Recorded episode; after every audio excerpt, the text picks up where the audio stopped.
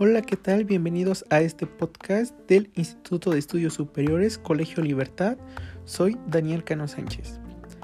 El día de hoy les hablaré sobre la diferencia entre contrato mercantil y contrato civil y para esto se debe partir de la definición de contrato mercantil.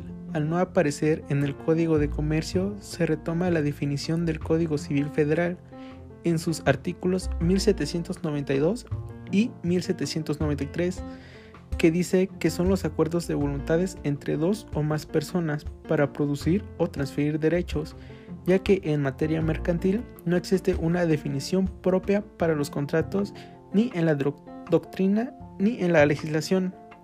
Y ahora bien, la diferencia entre contrato civil y contrato mercantil, que en el civil está regulado por el Código Civil, no hay intención de revender, no tiene ánimo de lucro en los contratos civiles, el acuerdo de voluntades es entre dos particulares y ninguno de ellos posee las características de comerciante. Y en el contrato mercantil está regulado por el Código de Comercio. Si existe la intención de revender, existe ánimo de lucro.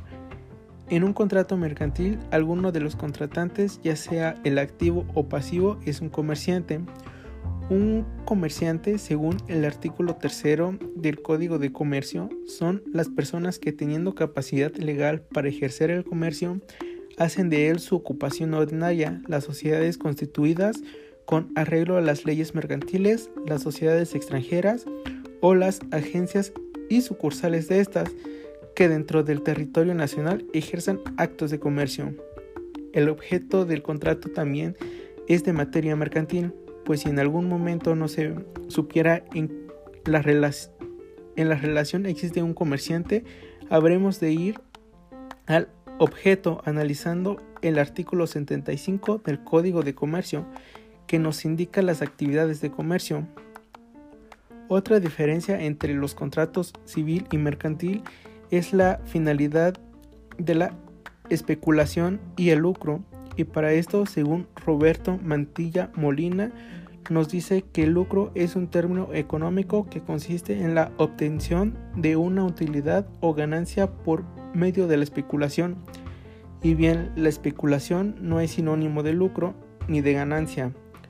Consiste en la obtención de una ganancia en base a la variación de los precios de la compra y venta.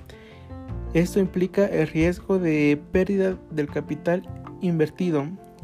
La mayor variabilidad sería la ganancia esperada y, la menor será el caso de la pérdida. De esta manera, entendemos que si un contrato tiene como fin la obtención de ganancia, o sea, el lucro, y está basada en la especulación, cambiando su precio según los precios de las cosas, entonces será de naturaleza mercantil.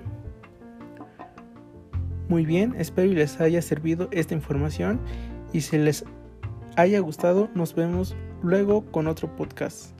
Hasta la próxima.